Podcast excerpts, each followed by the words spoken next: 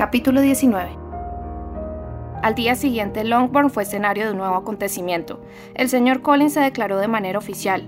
Una vez tomada su decisión, quiso hacerlo cuanto antes, y como no albergaba duda alguna sobre el resultado, ni tampoco nerviosismo en cuanto al momento mismo de la declaración, llevó a cabo su propósito con mucho orden, ateniéndose a todo el ritual que suponía era parte integrante de aquel tipo de operaciones. Al encontrar juntas, poco después del desayuno, a la señora Bennet, a Elizabeth y a una de sus hermanas menores, se dirigió a la madre de su elegida en los siguientes términos. Tendré, señora, la esperanza de contar con su apoyo cuando solicite el honor de celebrar una entrevista privada con su bella hija Elizabeth en el transcurso de la mañana. Antes de que esta última tuviera tiempo de hacer otra cosa que ruborizarse sorprendida, la señora Bennet se apresuró a responder.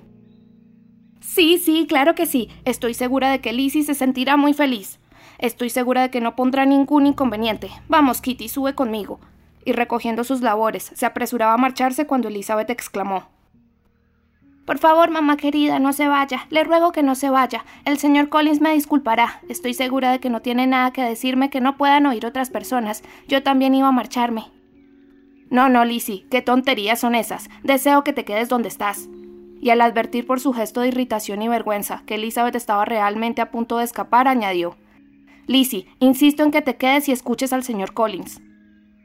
Elizabeth no podía desobedecer una orden como aquella, y unos instantes de reflexión le hicieron comprender que quizá lo más prudente fuera superar la prueba cuanto antes, por lo que con la mayor calma posible volvió a sentarse y trató de ocultar, con incesante actividad, un estado de ánimo angustiado y divertido a partes iguales. La señora Pennett y Kitty salieron del cuarto, y tan pronto como el señor Collins se quedó a solas con Elizabeth empezó a hablar de esta guisa. Créame, mi querida señorita, si le digo que su modestia, lejos de perjudicarla, más bien realza sus restantes cualidades. Me hubiera usted parecido menos perfecta de no existir esa pequeña reticencia. Pero permítame asegurarle que me dirijo a usted contando con el permiso de su respetada madre. Difícilmente puede albergar dudas sobre el tenor de mis palabras, por mucho que su natural delicadeza le impulse a disimular. Mis atenciones han sido demasiado claras para interpretarlas equivocadamente. Casi desde el momento en que puse los pies en esta casa, la elegí a usted como futura compañera, pero antes de dejarme arrastrar por mis sentimientos, quizás sea aconsejable que exponga mis razones para contraer matrimonio, y más aún para presentarme en Herefordshire con el propósito de elegir esposa, como ciertamente he hecho. La idea de que el señor Collins, con toda su solemne compostura, se dejara arrastrar por sus sentimientos hizo que Elizabeth estuviera tan al borde de la risa que no pudo utilizar la breve pausa que siguió para intentar detenerlo. Mis razones para casarme, continuó su primo, son, en primer lugar, mi convencimiento de que corresponde a todo clérigo con una situación económica desahogada, como es mi caso, dar ejemplo en su parroquia. En segundo lugar, también estoy convencido de que ese sagrado vínculo contribuirá en gran medida a mi felicidad. Y en tercer lugar, aunque quizá debiera haber mencionado antes esta razón, la seguridad de que casándome seguiré un consejo y una recomendación muy especiales que me hizo la noble dama a quien tengo el honor de llamar mi benefactora. En dos ocasiones se ha condescendido a darme su opinión, sin que yo se la pidiera sobre este tema, precisamente el mismo sábado por la noche, antes de que yo abandonara Hansford, entre dos partidas de cuatrillo, mientras la señora Jenkinson arreglaba el escabel para la señorita de Burke, me dijo Señor Collins, tiene usted que casarse. Un clérigo como usted ha de casarse. Elija adecuadamente. Si desea darme gusto, elija una dama. Y pensando en su propia conveniencia, busque una persona que sea activa y útil, que no se haya educado para las altas esferas, sino que sea, por el contrario, capaz de sacar mucho partido de unos ingresos modestos. Ese es mi consejo. Encuentre una mujer así lo antes posible. Tráigala a Hansford e iré a visitarla. Permítame observarle de pasada, mi bella prima, que no considero el interés y la amabilidad de Lady Catherine de Burke una de las ventajas menos importantes que está en mi mano ofrecer. Podrá usted comprobar que la excelencia de sus modales supera con mucho mi capacidad de descripción, y pienso que el ingenio y la viveza que usted sin duda posee resultarán agradables a mi agraria benefactora, especialmente si están moderados por el silencio y el respeto que su rango despierta inevitablemente. Todo esto en cuanto a mis razones de carácter general en favor del matrimonio. Queda por explicar el porqué de que mis miradas se volvieran hacia Longbourn, en lugar de la región donde vivo y donde hay, se lo aseguro, muchas jóvenes agradables. Pero estando destinado, como lo estoy, a heredar esta propiedad al fallecimiento de su honorable padre de usted, cuya vida quiera Dios conservar muchos años, no podía sentirme satisfecho a menos que eligiera esposa entre sus hijas, aliviando así en lo posible la pérdida cuando se produzca tan triste efeméride. Lo que, sin embargo, como como ya he indicado, puede tardar varios años en acontecer. Tal ha sido el motivo, mi bella prima, y me atrevo a esperar que semejante decisión no me rebaje en su estima. Y ahora solo me queda manifestarle, con el lenguaje más vigoroso, la intensidad de mi afecto. Por lo que a su dote se refiere, no la considero importante, y no haré a su padre de usted demanda alguna de esa naturaleza, sabedor como soy que no podría ser atendida.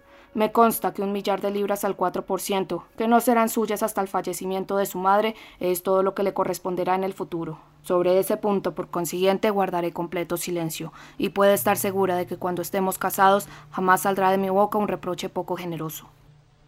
Era absolutamente necesario interrumpirle ya. Va usted demasiado deprisa, señor mío, exclamó Elizabeth. Olvida que no le he respondido aún. Permítame hacerlo sin mayor dilación. Acepte mi agradecimiento por el cumplido que me hace. Me doy cuenta del honor que supone su ofrecimiento, pero me es imposible aceptarlo. Ya había llegado antes de ahora a mi conocimiento, replicó el señor Collins con un ceremonioso ademán que es habitual entre las jóvenes rechazar la petición del hombre al que, en secreto, se proponen aceptar cuando éste solicita su mano por primera vez, y que a veces la negativa se repite una segunda y hasta una tercera vez. En consecuencia, no me siento en absoluto desalentado por lo que acaba usted de decirme, y espero llevarla al altar antes de mucho tiempo.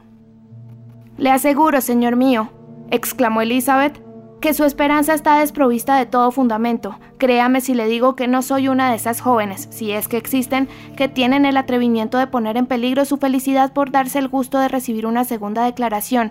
Mi negativa es totalmente sincera. Usted no podría hacerme feliz y estoy convencida de ser la persona menos indicada para hacerle feliz a usted. Más aún si su amiga Lady Catherine me conociera. Estoy convencida de que me consideraría, desde cualquier punto de vista, una esposa inadecuada.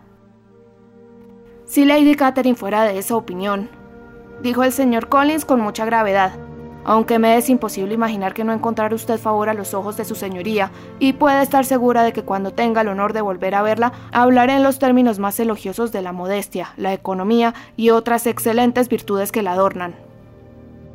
En verdad le aseguro, señor Collins, que no tendrá usted necesidad de cantar mis alabanzas.